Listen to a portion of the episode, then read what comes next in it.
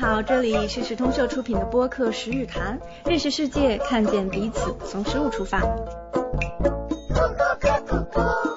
大家好，欢迎收听《十日谈》。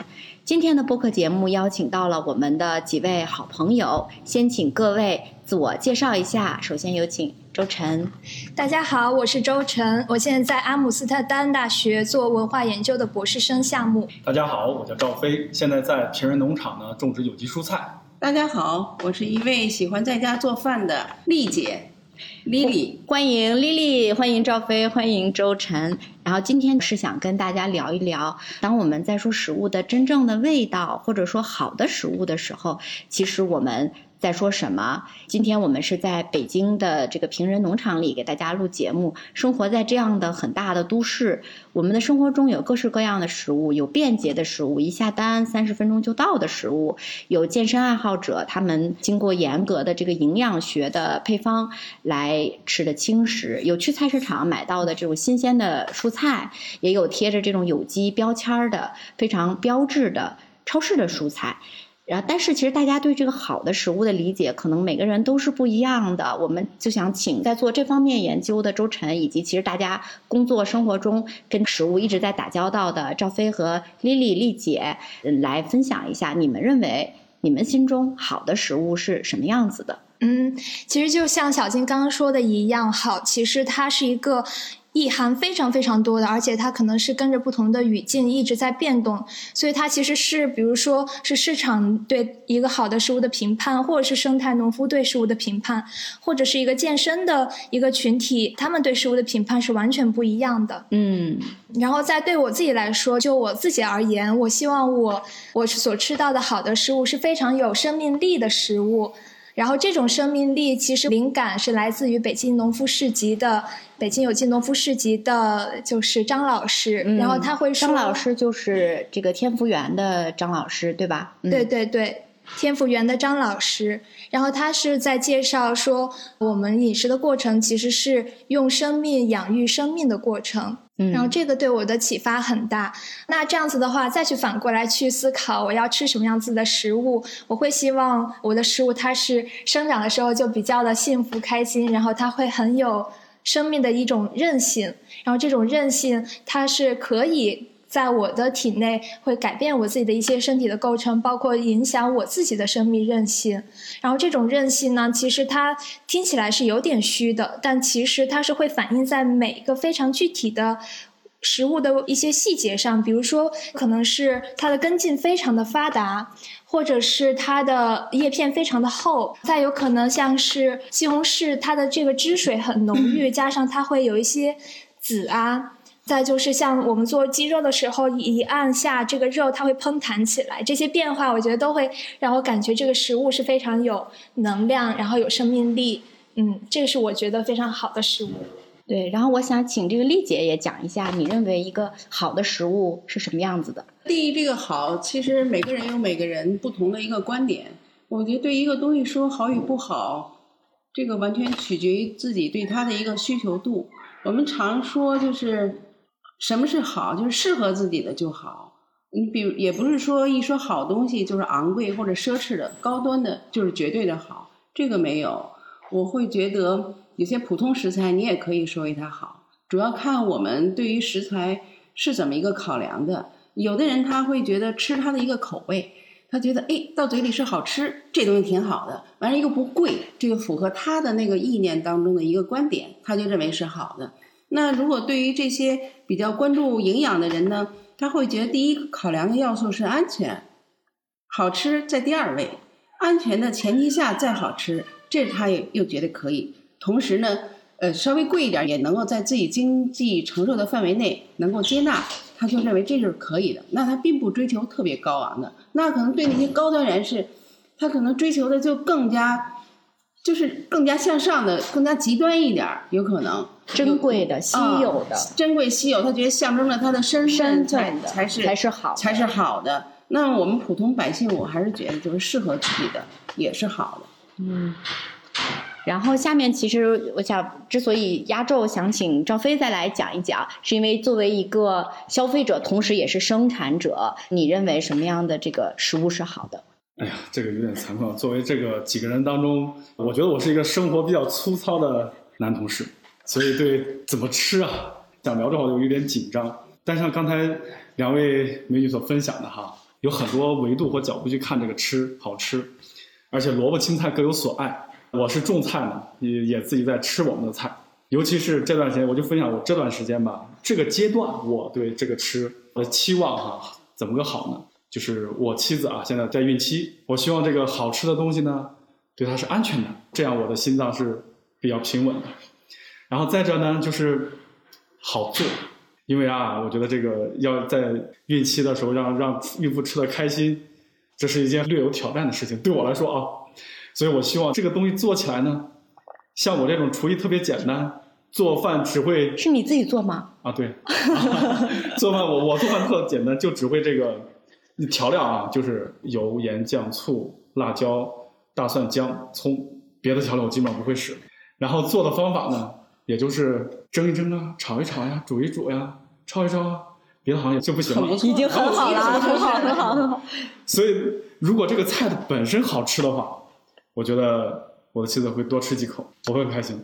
然后，如果这个菜本身不好吃的话，那对于我这种厨艺比较水的，然后可能就觉得这个心理压力很大。所以，作为我来说的话，我就是会从生产者呢，我相对会知道我们这个菜在什么阶段会很好吃一些。我每天回家要带什么菜，可以能够让我妻子觉得这个吃起来还不错啊。所以，安全的，然后烹起来不需要太复杂。然后简简单单就能烹出来美味的，我觉得对于我现阶段是一个好食物。对，是一个准奶爸的分享啊！而且我特别有共鸣，就是这个食物它的味道，就是我之前会吃一些像在互联网上平台买的食物，嗯，很方便的买到的菜是吧？对对，但是。其实会感觉会比较平，之前是没有这种感觉的。但是直到我在做这个项目的研究啊，就是会去有机农夫市集去消费很多这样生态种植的食物，会发现真的很不一样。我第一次记得买的菜其实是玉米和南瓜，然后我其实不太喜欢吃南瓜，但是那个南瓜。因为摆摊的时候，它其实已经有现成烤好的给你吃，然后一进去，然后那个南瓜就是特别的软糯的口感，然后在口中就化掉了，整个就感觉它的香气是非常轻盈的，就是它不是那种很死气沉沉的感觉，包括后面又吃这个蘑菇，然后它就非常的 Q 弹。哎，我就觉得真的是每到吃饭的这个饭点儿就很期待。然后我之前有采访过一个集友，嗯，他就会说，就是有一个电影叫《阿巴斯樱桃树滋味》，他就是。因为要死掉，想要自杀的前一刻，然后就吃了一口樱桃，他就顿时就不想自杀了。就是因为如果吃到美味的食物，它真的会让这个生活感觉特别的幸福，很治愈的哈，非常非常非常的治愈。他吃完就不想死了。对，电影里面是这样的。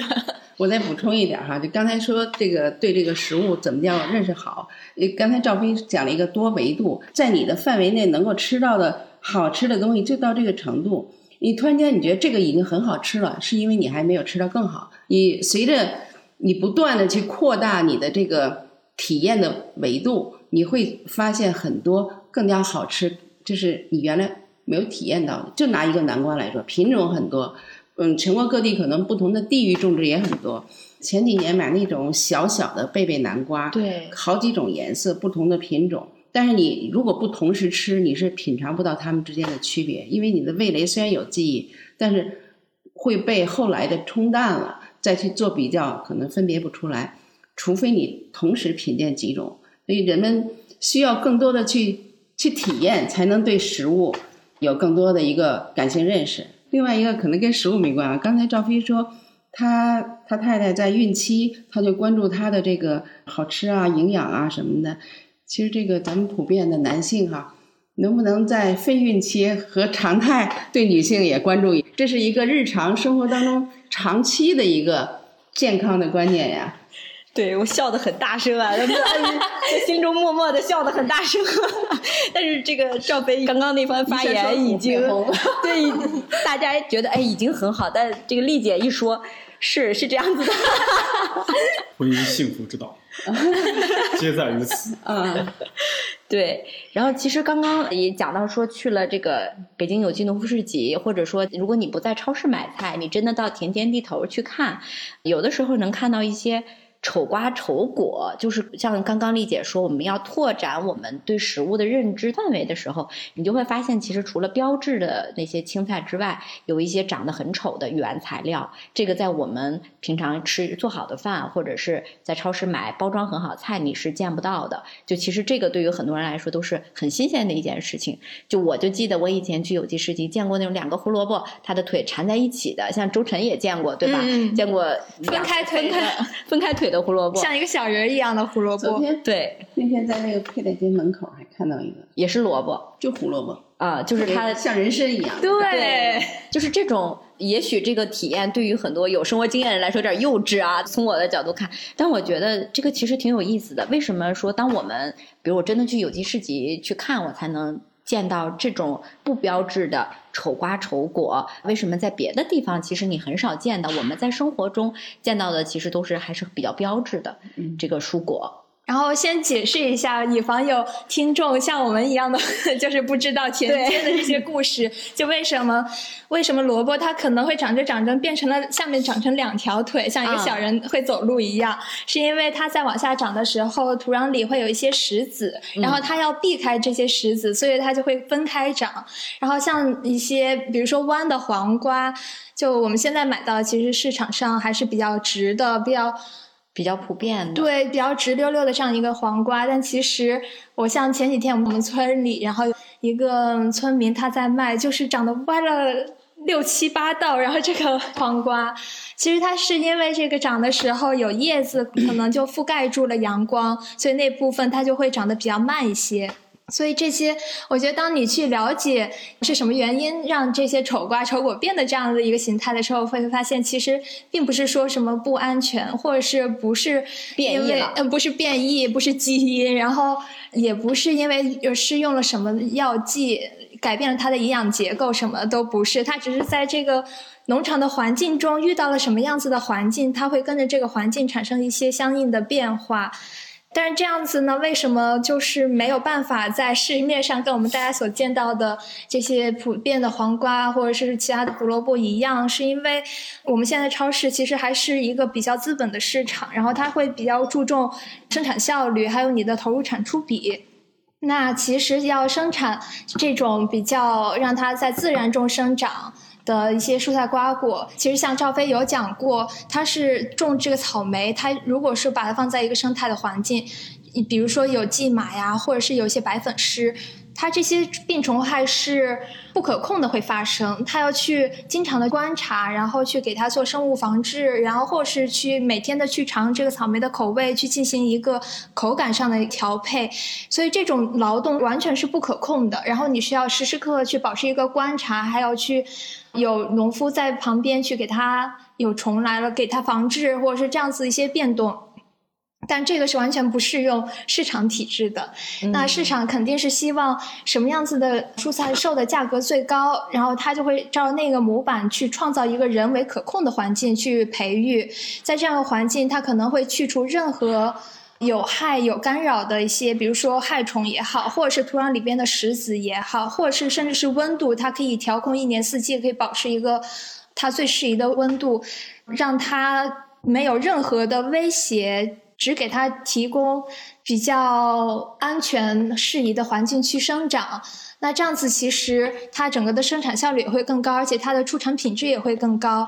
然后另外一方面呢，其实是收菜的饭跟这些农夫去收菜的时候，他们也会根据菜的品相去做一个一级分类、二级分类。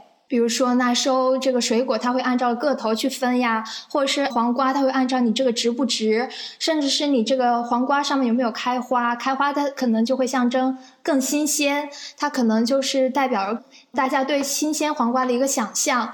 但其实农夫其实现在都知道，他们售卖的这个价格是非常非常低的。然后他们为了可以让自己的蔬菜销售出去，然后市面上其实是提供了一个配套的化肥、农药的知识体系，比如说他想要这个黄瓜是直的，然后就会有催直剂；然后他想要这个花是顶在上面去显示一种新鲜，但它可以有一些试剂去让这个花一直保持在这个黄瓜上面，所以这个又会导致。就是不仅是这个市场体制，那它的下游就是个体的农夫，他们也会跟着这样的一个筛选标准去培育自己的蔬菜，然后反推过来，就是又回到了消费者。我觉得也可以去想一想，为什么现在大家都想要往一个审美标准、完美品相的一个蔬菜去培育，其实还是会因为。消费者会更偏好去买这样看起来非常完美的蔬菜。嗯，如果说消费者他的审美标准可以再多元一些，嗯，也有可能这种包容的市场机制会反推回生产端。嗯，这是我的一些思考。哎，我觉得周晨这个田野调查做的太棒，我这个天天在这种地的人，感觉都不知道要说什么了。我刚绞尽脑汁，我突然想啊，稍稍的补充一点，我觉得现在那个就像刚才说的啊，如果包容性更强哈，在反推回生产可能就会好一些。比如说咱们农夫市集上面，咱们农夫市集呢是生产者和消费者直接见面的，然后少了这个中间的，就像刚才周深说的啊，层层筛选的渠道。如果中间的人觉得这个黄瓜不够直，觉得这个西红柿不够圆、不够红，他可能就不会把它纳入到市场做商品。但是我们消费者其实是有一种希望能够吃的更丰富的的诉求。同样是一颗黄瓜，有好多品种；同样一个西红柿，也有好多品种。南瓜呀、香瓜都有好多品种，但是有很多的，比如说老品种啊，它可能作为市场流通的商品性不太好，它就无法呈现到咱们的餐桌。比如说西红柿，市场上的一些西红柿呢，现在为了让它能够从很远的地方送到我们的餐桌，中间经过几番波折，那它就需要让它的皮比较厚一些呀，硬度高一些呀。那那些皮不厚的呀，硬度不高的西红柿怎么办？那些品种全部被淘汰了。但是我们现在这种消费者直接对接模式呢，我可以把比如说北京的一种老品种苹果青这种西红柿很好吃，但是它就特别皮薄，容易裂果。但是如果我直接呈现到你的面前，我比如说像周晨给你介绍这个西红柿酸甜爽口非常好，沙瓤就是皮有点薄，你带回家要小心哦。我觉得你一定不会介意，一定会选择它。那这个老品种就有很多机会了。所以我们在农夫市集有很多这个品种呢，它可能都不是市场主要流通的那些品种。就它其实有点不太善于经过现在商业化的这种物流系统去运输。对，对它其实这个本来是它的优点，但是当它变成大规模商业化的时候，就是缺点。是的，它一送它就坏了、裂了，像你说，它可能没办法维持很久，大家就失去了像刚丽姐说，你去拓宽这个尝试的可能性。对，我不懂得生产种植哈，我只能从一个消费者的角度去。谈一点关于这个品相问题，谁爱美之心啊？谁买东西都愿意看好一点，你感受会好。另外，如果是对于我这做饭的，我会觉得它长得比较规则，我处理这个食材切呀干什么也好处理，浪费也比较少。这是从使用阶段。那我并不认为说长得丑的就就完全就是安全，它有可能是哪儿淘汰出来的，就是市面上会有一些鱼目混珠的，也不能说有机种植的全都是。一定要长得歪瓜裂枣才就是有机种植，或者说是安全的，就是容易以偏概全吧。我我会现在呃吃这几年有机蔬菜，越来越觉得这个有机的也有好的品相，它它是需要筛选，就是供给顾客的是一个层面的，就是是一个级别的，那保证一定的品相。那么稍微品相弱一点的，其实还是具备商品能力，但是相对的它就会降级。但实际上也也依然能够保证这个产品的品质。你就拿平人的东西来说，我就会这样认为。因为先前我们有时候也会在盒马上，还有京东那七鲜上，包括山姆上去买一些有机食材。最早我记得盒马上他们有很多蔬菜都来自于云南，都是包装好的。他们也有小汤山，那个时候还有标识无公害呀、绿色，还没提有机。更早的都是疫情前了。我一直都是买那种小包装蔬菜。现在一对比，其实那种蔬菜也有可能是因为存放周期比较长，它每天都需要用保鲜膜重新包裹，你不能保证说你吃到的时候就已经是很新鲜的，所以那个口感上还是挺差的。包括现在不能说挺差的，就是包括现在吃这种农场的直接新鲜的蔬菜，差异还是挺明显的。那么现在这些年吃这些有机蔬菜，对比度很多。感觉是什么呢？当一个人的味蕾他体验的多，他会对这个蔬菜，你说一个一个青菜好吃能好吃到哪里去？如果说我的生活不是说特别关注在这点，仅仅就是为了糊口，他可能都不去留心这个。但是如果是他对生活有一定的要求，他在吃这个东西的时候，哎，突然间觉得脆呀，有味道啊，他就会有感受。那我自己还会有一个体验，我觉得这个农作物它在田间地头，这个种植的周期要有一定的保障。就像那个猪，你三个月养鸡，三个月出栏了，这个或者说产蛋率特别高的那个，都肯定会品质下降。那么蔬菜也一样，它在田间地头待的足够多，它吸收的养分就会多。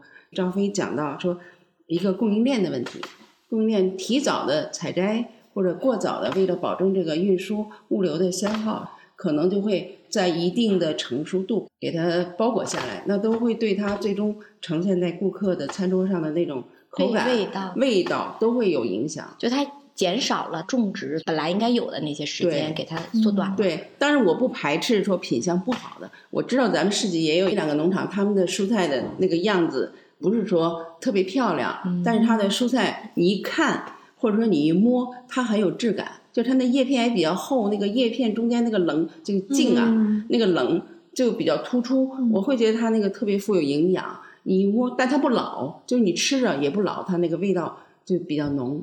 嗯嗯，我觉得丽丽说特别重要，就是也不是所有丑瓜丑果它就代表了一种健康，或是也不是有机的食物它就应该是有丑的。对，其实不管是说美丽的食物还是丑的食物，我觉得这都是一种很单一的表象的标签。更重要的是过程，是你如何去种植。因为其实你即便是有机种植，你也可以通过改良技术啊，或者是你可以付出更多的人力，去让它的这个形态变得更加的。美观，但是就是因为每个农夫他所信仰的这个农法不一样，包括他们的人力不一样，就是有没有帮忙啊，有没有帮工，或者是你家里有没有孩子需要抽时间照顾孩子，非常非常具体化的一些场景，会让每个农夫他去选择培育的方式是不一样，出来的形态也是不一样。但我觉得。不管是怎么样，这些形态都不应该是选择的唯一的标准。对对对，我特别认同你这个观点，因为我做饭有一些体会，就是很多都是普通的食材。有人说，哎，你做出来也好看也好吃，但实际上你在处理它的时候，你会很用心。就是好吃的东西，一个是需要耐心，一个是需要用心。我觉得整个生产作业、种植过程当中也是需要付出的精力。和耐心特别多，当然你这些意味着你多花了多少倍的精力、人力、物力在这里面，那肯定你的运营成本就要增加。所以就是，如果大家注重这个健康理念，选择这个有机食材，说哎呦，他家这有机蔬菜怎么这么贵？人家同样也是有机的，才是他一半价钱，其实还是有差别。他所有的定价不是为了完全追逐这个高利润，很多时候现在有机农业还是在覆盖自己的运营成本。没错，像有的农夫如果在北京周边种植很多地，他如果是租的话，他其实又会增加一个成本。但如果他是本村的村民，他自己有地，那这个成本其实就会降下来。就是说生态种植这方面，它也有非常复杂的嗯多样性在里面。就大家经常还是如果说能够采摘啊，或者有机会到农场来，不要泛泛的，就是仅仅是摘菜。多跟那个生产种植人有一个交流，就会更加理解和了解这背后。我我觉得我们在说这个话题的时候，赵飞这不住的点头啊，肯定一定是天天亲历这些过程，自己是最了解、最有感触。那么当我们这么说的时候，他一定会有感慨。要是如果消费者都像我这样，你是不是特高兴？我刚才是在脑海里记小笔记啊，这个一直说我们这个做有机生产，也希望都是希望那个消费者能多理解我们。那刚才听丽姐做菜的这个经验分享呢，我也觉得我们要多理解消费者在做菜中的场景。总结呢，就是觉着种菜的人啊，多做饭才能把有机蔬菜种好。对，其实这都是你服务的客群，这就是一个换位思考。就是你种菜，我们是为了给大家提供更多健康的食材，但是要考虑大家的体验感。站在大家的切身体。对，像如果是分叉拧在一起的萝卜，它那个瓜处理起来非常非常的难。对对。那其实我们刚刚聊到，就是说你通过只观察这个蔬果的外表，其实它并不是一个特别好的评判标准。如果说大家有一天我们的审美变成说，那我就要丑瓜丑果，那大家也会用方法去把它弄丑的。所以这其实不能作为评判的标准。那你们认为怎么样去评判？那我们应该以什么样的标准去选择？更好的食物呢？有什么样的建议？其实这个很难，作为普通消费者，我觉得其实挺难。就是他不能了了解到说背后生长周期多少，很多产品每个农场做的一定规模，他都会注重包装，包装做的也挺漂亮，也做了一些相关的认证。它其实是符合很多咱们国家的一个标准。对。但如果每一种你如果不了解的，我的选择，我我看到有一个新的东西是我日常消费的，我愿意买来尝一尝，嗯，对比一下。那你体验的多了，你最终还是。有一个自己的选择，尝试，还是要多去。我的体验是，我会推荐用感官无感的方式，而非去看一个标签去认识一个食物。比如说，我记得我采访一个集友，然后他就说。他之前也是在常规市场和这个生态的市场去买蔬菜，然后常规的市场呢，他都会把菜放到自己的后备箱，因为他是中午出来买菜，然后等到下午再工作一下午，晚上开车回家，所以这个菜会在后备箱可以待半天。然后当他再打开这个后备箱的时候，会发现其实在常规市场里有一个味道，然后他也不知道那个味道是什么。但结果就是又在生态市场上去买菜的时候，他又发现是没有味道的。其实之前我是对这个没有什么特别大的感官，但是最近因为住在村子里边，就会去村子里边的超市去买菜。然后那那个店里边就会有个小房间，放了各式各样的菜。然后我一进去就会闻到一股不能说特别刺鼻，但稍微有一点点奇怪，但又不是蔬菜的那种味道。这时候我就自己心里有意识，我会觉得这个可能它在种植的过程中施用了什么。然后再就是有的我会通过它这个，比如说西红柿，它的这个籽是不是饱满的？比如说我会经常烹饪番茄蛋汤这样一道菜。然后平时的时候，西红柿它会很硬块，然后炒啊，它也炒不出来汁水。可是如果说是好的西红柿，它是可以一下子就会变得软塌，然后那个汁水就会冒出来，它会炒不干，一直是锅是保持有水分的，再添汤再加水。这些我觉得就是保持一种很细致的观察它的这种。汁水状态呀，或者它的气味，都会让我在跟食物的交互过程中去判别这是不是我想要的食物，或者是它是不是我不想要的食物。你刚才讲的这个几个维度，我也是挺认同。除了这个体验，你自己会筛选这个比较信得过的平台。这个筛选信得过的平台呢，一方面是自己去认识，另一方面是朋友介绍。是吧？如果说菜场上它蔬菜本身是批发过来，它有一个储存的过程，还有一个批发的当天卖不掉啊，它还要摊耗成本，它都要做一些处理，去喷一些保鲜的东西。这个在菜场我有见过的，所以它会有这个味道。那么尽可能选择这个从农场田间到地头链条比较越短越好，越新鲜的好。所以就像现在农夫市集，它集合了很多有机的农场的这个蔬菜给大家供应，我觉得是一个。是一个途径，还有呢，就不要花太多的一个时间和精力去筛选，就跟着别人走也行。选择相信，其实还是有道理的，就是可靠的一个渠道。还有就是，同样在这个平台里，不同的农场之间种出来的蔬菜也会有差异。反正我了解，我觉得做有机农业不太容易哈。大家都说不太容易，有的还真有不少农场就是做做做，苦于各种各样的原因，有的就偏离了初衷，或者在。某个年段、某个阶段，他就会屈服于一种现实，就没有像那么严格。但是理念它还在有，只是某一个阶段，它可能有一种摇摆，那都会反映在它的一个成果上。但是像平人农场这种大棚啊、土壤啊，或者说陆地的蔬菜，这么多年的一个坚持，这个是特别特别难得。对，刚刚他也聊到说，你去买菜的时候，他有时候会有有机的。标签或者有的时候他说是你说高山菜也好或者绿色，然后这样的标签会大家觉得它相对其他的蔬菜它会更好一些，也值得更贵一些。但事实上这些标签意味着什么？仅仅是满足一个标准。有人说就是它满足一种标准，其实某种意义上它也是一种一种商业上面的一种行为。对，因为我有做过对比哈，嗯，偶尔呢蔬菜不够的时候，也会从平台或者其他途径上补充一些来买。但真的是外表红红的，价格都像那个有机蔬菜的标准一样，但是外表红红的里边是很深很深，放了很久，嗯，它熟不了。实际上它是什么呀？我觉得你不能说它就打了药或者非怎么怎么样，实际上它是过早下来了，它的那个营养物质积累的不够，风味就不够。嗯，就你吃它，它风味上差距很远，就西红柿就很明显。对，我觉得就是。嗯，其实跟是不是要去评判一个食物好与不好，是通过外表和这个是不是有这个有机标签，其实是很相似的。它都是一个非常单一表层的一个东西。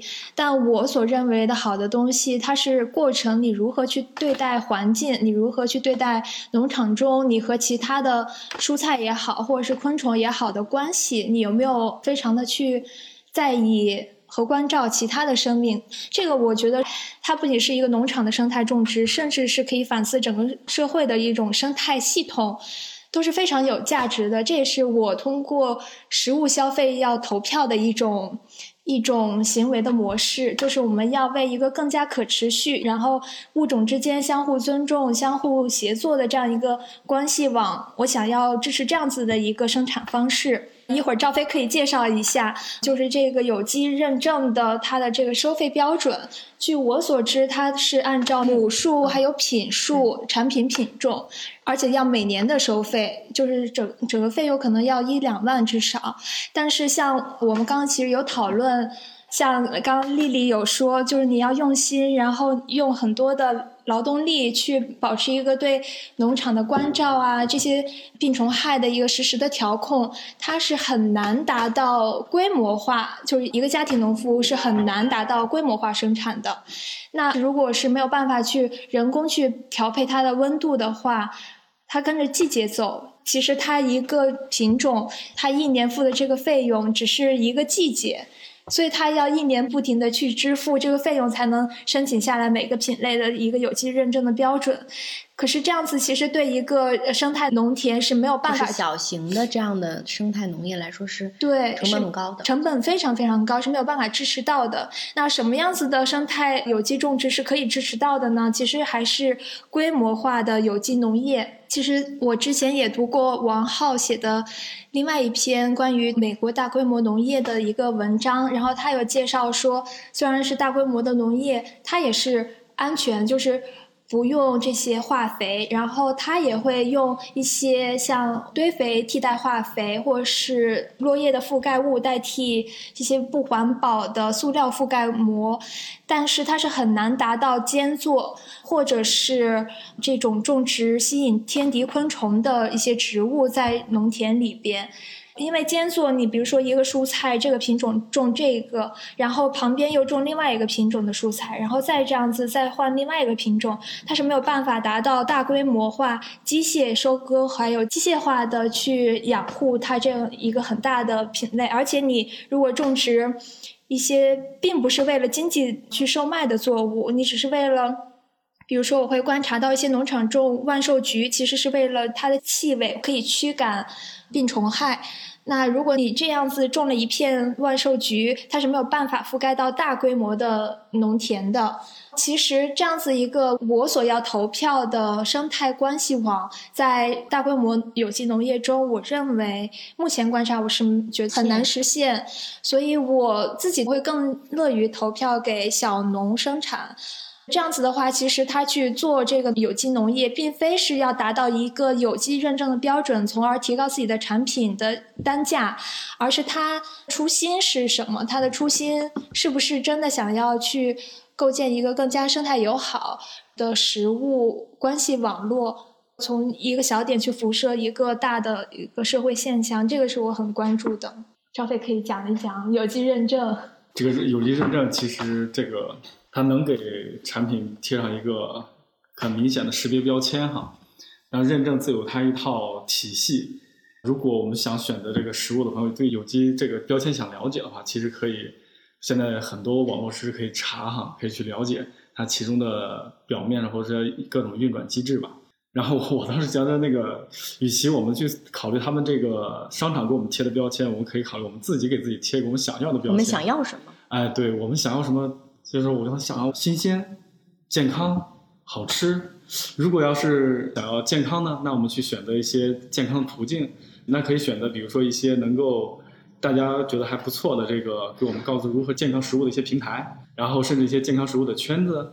哎，我们可以去多花一些时间和精力。去跟他们了解、参与，比如说去农夫市集做个志愿者，然后比如说那个周末到一些农场转一转，当然还有很多别的圈子哈，那就去了解这些它怎么是健康的食物到底是什么。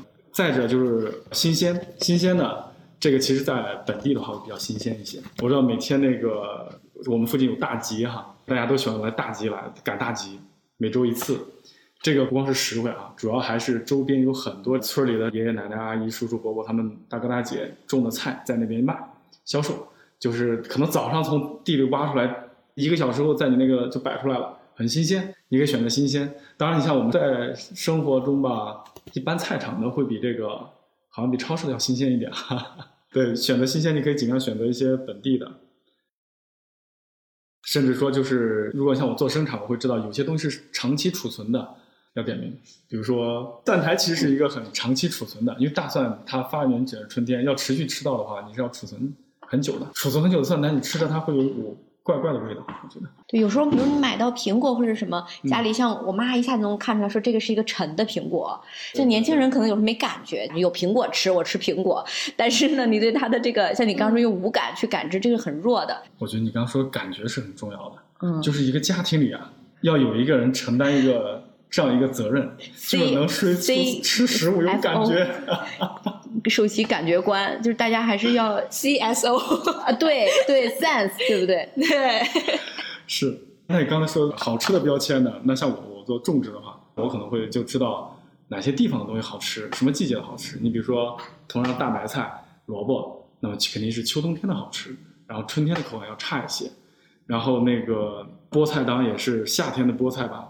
那个风味比较淡，也比较涩。那秋天的菠菜就会比较甜，可能它纤维会多一些。好多实用的知识啊，对，是这样的。你比如说，咱刚说那个纤维吧，你看纤维这就分个人喜好了。同样一种菜的情况下哈，咱拿小白菜跟小白菜比，纤维多的呢，它可能这个生长时间稍微久一些，大概率是这样。那纤维少的呢，比较嫩的呢，那我我个人呢比较喜欢就叫纤维多一点的，风味好，喝菜汤也舒服。然后嫩一点的呢，那可能你喜欢嫩口的。那就是另一回事儿，对，所以好吃。营养物质沉淀的少，所以它老了它风味足。对对对，然后还有有些呢地方的产品就不同了。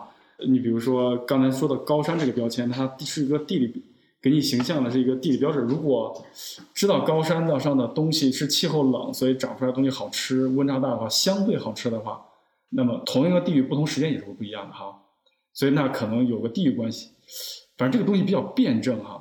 我稍微再说一些，你像我们是种西红柿吧，我们在同一时间、同一季节、同一棚里、同一条垄，甚至同一棵的西红柿，在不同的时间或者同一时间不同的垄，它长出来的口感都是有差异的。所以好多标签并不一定，但是有一个愿意花心思去了解，每个家庭中有一个人这样去熟悉食物，我觉得这个关系可能更大一些。比如说我在我们家，可能应该能。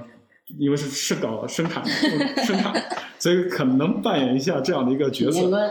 对，但是我跟厨房的挂钩稍稍显弱，这是遗憾的。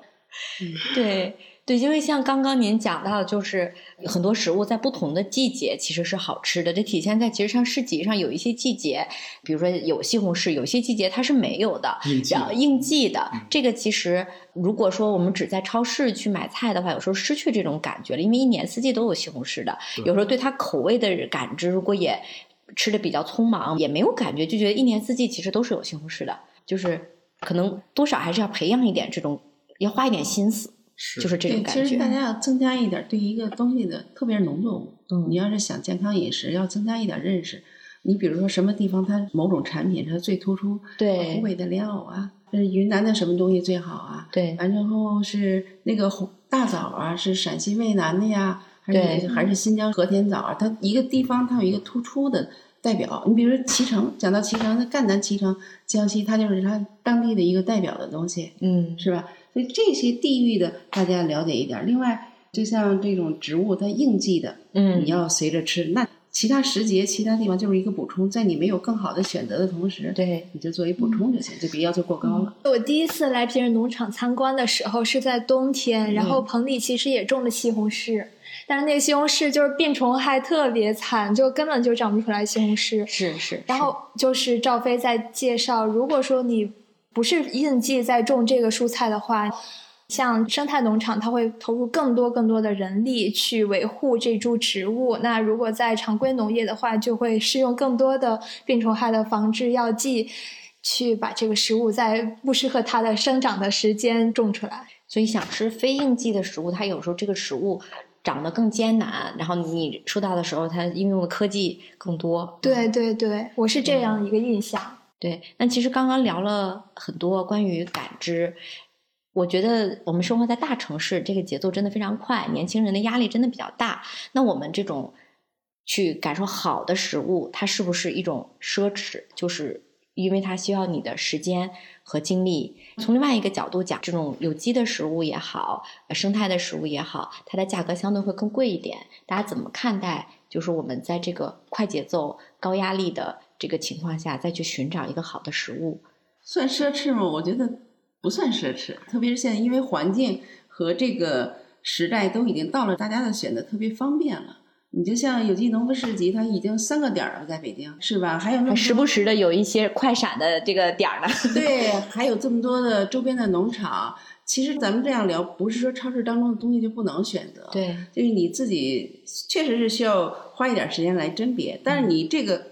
初始花一点时间来甄别过后，你就对它有一个基本的认识，后续就是不断的循环重复。嗯，其实这个还而且也是个观念的问题。对，如果你想做这样的事情，或者想这么样对待自己的生活，你就可以拿出一部分精力来去做这个。第一，很幸福感；第二，如果你一旦进入了轨道，就是我已经筛选过了，对，后续再重复，其实也并不那么操心了。对，如果说奢侈就是挺难求的了，但是我觉得现在大环境是很好。嗯，我可以从比较在城市中工作生活的年轻人这个群体来说，因为我之前在做博士调研之前，我是在做品牌类的工作，然后我也跟我的妹妹一起住在一个家里边去生活。我的妹妹她是在做金融行业，亲妹妹吗？嗯，不是，是我妈妈双胞胎妹妹的女儿，所以我们就特别亲。然后也跟他的同事我们一起合住过，我就会感觉到真的是你要我去想象，就在他们这样一个高压力的工作环境下，那像晚上可能加班的十二点都是早的，而且是一年大概有六个月，至少是这样的一个情况。然后在忙季的话，那可能就是两三点才会回来，而且你第二天一起来又要去上班。我其实是一个比较爱做饭的，我在家里就会做一做饭什么的。但是会观察到这样一个工作节奏的人，他们只要一在家就会想躺在床上，就真的是一点精力都没有。他们甚至连出门或者是跟家人说话都会是一个非常消耗体力的事情。那这样子一个情况，我是没有办法去想象怎么样让他们再额外的去拿出精力来外出去买菜，然后自己去做饭。因为所有的时间和精力其实都已经在这种很高压的工作环境下被消耗掉了。因为我在城市坐地铁嘛，然后你就会发现每天早晨上班的群体和晚上下班时间的群体，大家都非常的疲惫，整一个人的状态在地铁上看手机，或者是去一些写字楼，中午的时候我会发现写字楼全部都是外卖的餐放在写字楼，现在有外卖餐柜。密密麻麻，就这样子一个大的环境，很难去想象怎么样去可以确保自己的每顿餐都是自己做的。我觉得这如果可以有自己做饭的机会和经历的话，我我会觉得它其实是一种奢侈。尤其是不可否认的是，有机的食材它比常规的食材就是要贵五到八倍。嗯，但是就在这样的环境下，我觉得自己烹饪，然后再升一格，就是烹饪有机食材，它反倒对我来说，它变成了一种抗争，就是跟这个时代这种系统的抗争。其实我会常常在做这个食物研究的时候，我会看这个食物就很像看我们这种大环境下的个人，然后食物它会被这个市场希望它是一个完美的，你不能漂漂亮亮的，漂漂亮亮的，你不能这个瓜你不能长歪，你就一定要直着长。你长歪了，你就是歪瓜裂枣，你就会被筛选掉。对我感觉这个食物的筛选机制，它是一个非常线性单一的，你好就是好，要不你就是不好。但是在生态农场中，我会感觉到一种被包容。就比如说像这个麦麸，可能会被觉得它是无用的一些废物，但是在平日农场或者其他的农场。就是我们吃完饭清理油的时候，会用麦麸来清除油垢。然后你油垢，你会觉得那现在沾了油的麦麸又是垃圾中的垃圾，但其实不是，它其实可以拿着去喂鸡。就是每一个物品，它们在这样一个生态系统中，不论它的特质是什么，不论它的阶段是什么，它都可以有自己发挥自己价值的一个场所和机会。然后再反过来去思考，我觉得人，那我们如果把自己看作一个非常单一的，就是工作中的人，失去了甚至连做饭生活的机会，或者是生活的乐趣都没有，那我们就是一个非常标准化的。但是我们所要成为的完美是谁认为的完美呢？我觉得这个是完全可以再想一下的，就。市场的对我们的期望，并不代表我们对自己的期望。我们不是商品，我们也不是工具，我们是一个活生生的人。就像一个苹果，它有可能会被虫子吃出虫眼来，但是因为它在大自然的环境中，它就是有这个机会会有一定的概率会被吃出虫眼的。虫眼，对。但是我们的人，对它不是失败的，它甚至像那个。苹果歪瓜裂枣了，你也可以去，比如说做酵素，你会去发酵，你用作别的用途。所以在这个层面，我会觉得你做饭它变成了一种每日的抗争，你是对这个很大系统的你在维护自己作为一个生命的尊严的一个每日的行动。嗯，我会是这样的。你这番话我挺理解你的哈。刚才我说的那个，不觉得说是奢侈，可能是讲的这个大环境供给这一方，但你讲的是一个消费这一方。我觉得现在年轻人。做饭时间上不允许，就是你在职场或者做事儿这种生存的选择这个生存环境下，确实挺难的，就是一个奢侈，是包括一个消费，因为在年轻的这个群体里，个人的这种条件还不太完全具备，那时间可以调节，消费也可以调节。如果树立一个理念，就是在自己可以掌控的时间条件范围内，我兼获着去做这种选择。我想也是可以的，但是确实是有点奢侈化了。嗯，对。但就是你把它如果是作为一个抗争的话，它其实不是说我。一抗争就是抗争成功，就一直到满分 top 级别。其实他是可以每就变成李子棋是吧？变成一个生活达人，也不能一下子变成那样。我觉得不要对自己太高的期望，就是我觉得他是可以一个小步一个小步往外迈。比如说，就一个周末的一顿饭，我先开始自己做，或者是一个周末我就是去到市集跟农夫去聊天。或者是买一些市集有很多现成的，比如说像豆腐、南瓜、豆腐干、豆腐干、南瓜，或者是玉米、鸡蛋，都可以直接用水煮。对，这个是非常非常简便的方式。你会在这里面选择你经济条件可以承受的，或者自己喜欢的东西，不完全说是挑那个有加成本的。不用不用，完全不用。对对，我记得你也曾经分享过，在市集遇到一些集友，他们说他用。最简单的烹饪方式，比如说我生吃。对对，我发现好多的集友都是用生吃的方法，像来抗争。对，像小柳树，他的菜现在已经达到大部分菜都可以支持生吃。啊，对，他说他的菜，大部分菜都可以支持生，是咱们中国人的饮食方式、饮食风格。我记得我一特别早些年，我看到一个法国小伙，他娶了个中国老婆，在南京。他说我没来中国之前，我不知道西芹。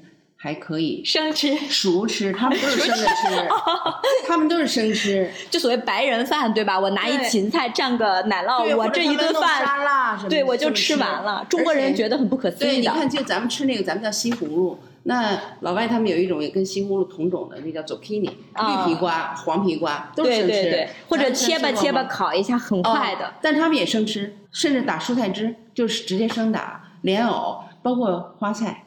就是这个花椰菜、菜花什么的啊，对，好像也能一整颗拿着生吃的，可以可以，震惊中国人一百年。但是咱们生吃吗？都不生吃，就习惯。我们中式餐的这个时间要求，包括技术的要求都挺高的。所以就是说，质疑白人饭、理解白人饭、成为白人饭，也许是一种抗争之道。但是因为这个人的味蕾从小被培养，是的，是的，习惯了，吃不惯的。现在其实如果是有机蔬菜或者是好的食材，你是越简单的烹饪方式都行了，下锅。扒拉一下就行，对，撒点盐就好了。其实西红柿生吃，如果说其实吃两个，再吃点别的，有时候也就饱了。只是对我们来说，好像那不像是一顿饭，对，差点意思。水果一样。我觉得他们说的已经很完善了。对你这个将来在家做饭有有些许缓解吗？我我只希望就是大家现在确实是年轻人，如果做饭少哈，我们这种搞生产的、做好食物的压力比较大，需求不会旺。当然，我也不希望大家。都吃白人饭啊！就如果说好食物奢侈，像刚像周晨说的，应该是那种慢下来的生活方式是一种奢侈了，还是能够希望大家多做做饭，然后选择一下好食物。嗯，我觉得这个过程，如果说条件不具备，就没办法去苛求这样的一个方式。是，但重要的是一个日常当中的理念，先我觉得理念理念特别重要。嗯，对，理念习惯。大家有什么自己愿意分享比较简单的菜吗？应季啊，不应季啊，都可以啊。就是你觉得特简单，因为我们其实很多听众可能像我一样啊，就是做饭的这个机会其实不多，都是一个新手的级别，就很简单啊，很日常啊，可以经常吃的。我先，呃，推荐两道菜，一道是应季的，非常非常简单，就是让我走入北京有机农夫市集的烤南瓜。然后南瓜，它就是我会习惯性的把外皮也保留，然后清洗干净之后切小块，放进烤箱，二百度烤四十分钟。加任何调料吗？什么调料都不加。然后呢，它烤四十分钟，它那个外皮因为会有点硬，就有点儿。焦焦的感觉很硬，然后美拉德反应。中间的瓤它又非常的面糯，然后这个皮它又是焦硬，所以这两种口感混在一起就会非常好吃。然后第二个呢，就是春季的菜，这个是我现在觉得最特别，然后又非常容易上手的一道菜，就是芽苗菜。在市集中，我有跟不同的集友啊，还有农友一起聊天，他们会推荐说，在春天吃芽苗菜，因为芽苗它是一种生发绿色的力量，它会入肝。然后这样子呢，我就会买一些苜蓿芽、苜蓿种子或者其他的种子都可以来自己培育芽苗。然后在网上，其实小红书会有很多自己种芽苗的方式，非常非常的简单，就是一个周的时间，它就可以长出来一个小苗。而且是种子，就会一下有非常非常多的芽苗。比如说，我会用来拌沙拉，蓝芝士，然后小番茄，还有牛至或者是其他的一些香料碎，去跟它搅拌在一起，再加上黑醋，我会用香醋去代替，这样一道菜就非常非常的好吃。另外，芽苗它可以变成像炒饭的时候，我会放在上面做一个点缀装饰。对装饰，而且你也可以拌在一起，它会有一种脆脆、有点辣辣，像胡萝卜味道的那种口感，也非常的轻盈。我觉得跟整个菜的调配都会非常的好。惊叹！我觉得我这个与周深相比，我这个这吃的太简单了。然后我一般早上五点多我们会起来弄点东西，但是后来就懒了，就负责做什么呢？就是晚上的时候呢，把各种煮粥的东西放到锅里面。你要有胡萝卜，可以是今儿蒸胡萝卜，明天蒸个白萝卜，待会儿再蒸个南瓜。再蒸个红薯，什么东西，反正就是再蒸个蛋，然后在上面按上定时。第二天早上的时候，闻着饭香，醒来了，醒来了，就可以快速的消灭它。当然也可以慢点，也可以在路上吃。其实我觉得这个已经是很治愈的一个早餐。每天能在这个饭香中醒。对呀，好像挺幸福的。啊啊，是吗？那这个很简单，有个定时电饭锅，然后每天定一下时就可以。比如说这个季节吧，如果是晚上的话。有的时候，你看我我们家基本上就是，可能很多时候晚饭，因为我回去的晚，都是八九点钟我们才吃晚饭。那我们还坚持的就是自己做。那么有时候太晚的话，就会，比如说现在的菠菜，我拿热水热水一焯，加点醋，拍个蒜，加花生米菠菜。哎，加花生米是一个，我也可以先那个，如果时间来得及，先把花生米炒一下，然后晾一下，搁进去，就是简简单单。前面无论是蒸啊还是煮啊。确实，它对食物的味道会要好一点，你才能这样原味要好啊，你接受度会高一些，对，这样能能满足一下自己对食物的需求。然后偶尔的时候，如果这个太清淡了，可以再吃点放纵点重口味的。好像丽丽姐又一道关于菠菜的美食我是菠菜，我很少去烫完这拌菜，除非给大家庭做饭的时候。呃，我拿它来经常是在早餐时候，因为我家里有个老人，给他吃。上次赵飞就说，那个蔬菜那个梗都挺大，特别粗，那一看就是菠菜啊，一看就吸收了很多很多养分，确实甜甜的。不不要看到它那个梗特别粗，但是就觉得它老，不老不老。我也认同他那些周晨刚才讲的那个春天吃芽苗。因为我有时候特意去买芽苗，菠菜苗、油菜苗，还有其他的各种芽苗。春天我就会吃芽苗、芥蓝苗。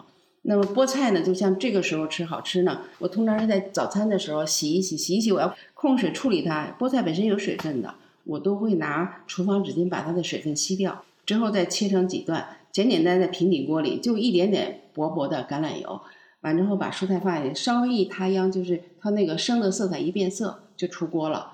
之后呢，再炒个嫩蛋。什么叫嫩蛋？咱们一般像我家里人，他们吃鸡蛋都要炒的特别老，嗯，炒的很老，出那个咱们叫焦色，对，金黄，金黄，那确实是香，但是偏硬，营养的价值会降低。鸡蛋老外在这方面特别的有点科学性。我看过一个视频，他们介绍鸡蛋什么时候营养饮食最佳，口感是最佳。如果是炒蛋，就是八成熟。因为你要去那个西餐厅或者吃早餐，经常他那服务员就会问我，你要是百分之百熟啊，还是几成熟的？很多老外他们要吃六七成的，我一般就会百分之八十的这个八成熟。那如果全熟的，有时他们会有点吃惊，就是咱们可能吃的太老了，就把鸡蛋的营养破坏了。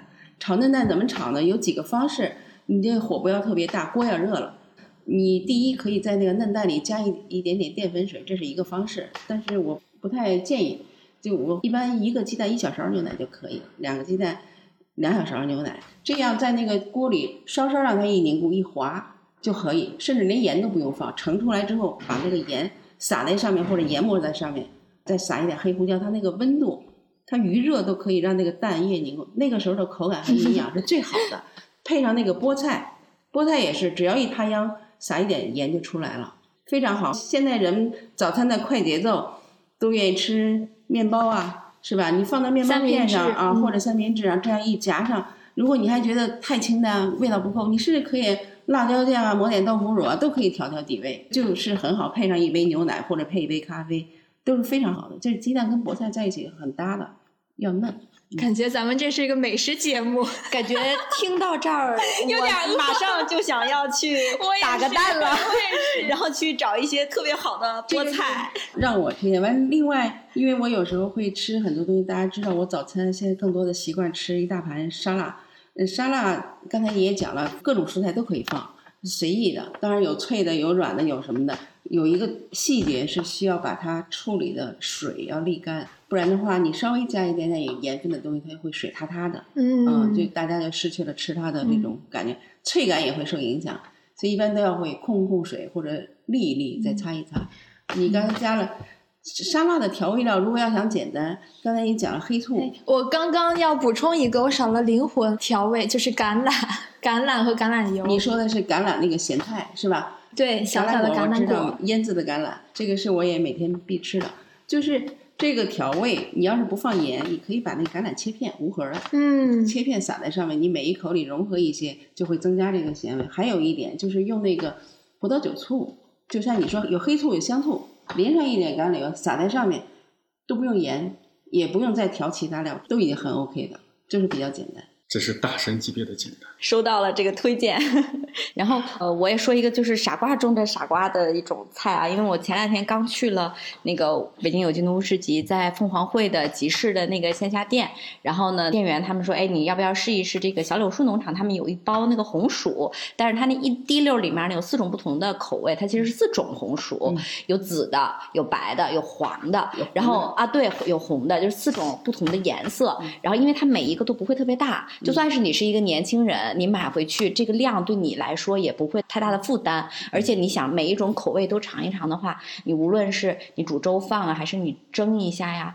或者你有几个室友大家合租，然后你弄一块大家尝一尝啊，其实它是可以很好，大家就消化掉了。所以就是说大家都希望吃的好，如果说它能吃的简单又好，这个其实是最好不过了。所以我有看到那一袋产品的时候，我就想啊。就是大家的希望其实还是能吃好，但是如果我们的生活能更简单，这个就更好，因为真的压力还是蛮大的，就是这种感受。我还是补充一点哈，大家讲到这个红薯，还有南瓜，嗯，甚至还有土豆，这都是有点淀粉类的。对，其实淀粉类的食物是很治愈，特别是女性特别喜欢吃淀粉类的 食物，感觉甜甜的，同意吗？同意，我非常同意。还有板栗，但是这些呢？现在人们都喜欢吃低碳饮食，对对对，说这个一说洪水猛兽，一说吃红薯，一说吃土豆，就会觉得哎呀，又是淀粉，我又增加了体重。其实一点都不用害怕，低碳饮食你可以选择优质碳水，你适度的摄量，其实身体的营养它是很多都是协同作用，你不可以缺失某一个，也不可以在某一个领域说我喜欢吃那个，我超级爱吃，天天就吃它，反而过了。这样也容易出问题。就是食物是一个平衡、均衡，你内在的环境要均衡，心态要均衡。其实社会和谐均衡，它才能稳定。人体也是这样。对，是这样。而且像我们，比如说像您说的，吃红薯啊，吃土豆啊，它不仅仅里面有这个碳水，其实它还有纤维啊，还有其他的微量元素。红薯，所以可能还是不要太害怕。这样的名词，像今天我觉得很大的一个感受就是说标签儿、名词这些让你很简单的去判断，但有的时候其实并不有助于我们的生活。就是我的饮食主线不变，左一下右一下，偶尔的放纵一下都是可以的，反正没什么大问题。就是大家在这个健康饮食上就不要走偏极端化，就是说撕掉这种标签，勇于的去尝试。对对对，多去体验一下。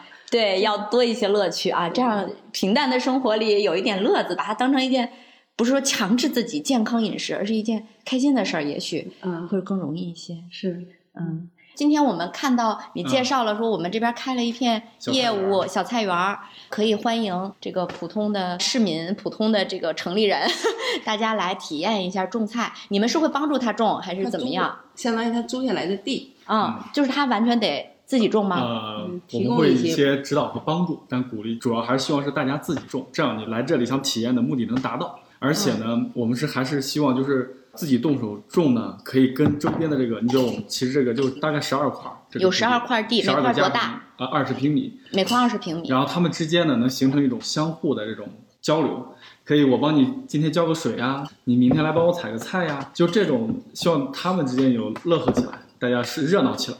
对，如果完全是就是我们做太多的话，其实可能他大家过来这块土地，他们的体验感差，又变成采摘了。对，链接太少了。嗯，其实他们有时候是要过来在这儿劳动，一个是自己动换一下，还有一个就是自己真正的参与过来那种收获的喜悦感是不一样的。嗯嗯，我觉得今天我们就说这个，如果我们。非要求食品是一个商品的话，它就要很标准、很完美。然后这个异化，其实这可能这一百年工业社会开始之后才有的。那我们人作为一个就是工作者，提供工作一个提供服务的人，我们对我们自己的异化可能也就是一百年。所以如果能有机会去种种菜，今天周晨还跟我说，他觉得也是一种刚刚我们说的一种抗争，对吧？一种解放。没错，而且 农业它其实有不同的价值。我之前看有学者分享，它有。这个经济价值有社会价值，它也有生态价值。我们不能只把这个种食物你就当做一个经济效益。你比如说像赵飞说的，你在种菜的时候，不同的伙伴间一起帮忙种这个种那个，然后大家相互交流你的种菜心得。其实，在这个过程中，你也会产生一些社会的一些连结，你有更多的支持体系了。你，你也不仅仅是一个工作岗位上的人了，你在是一个农夫，你有你的农夫伙伴。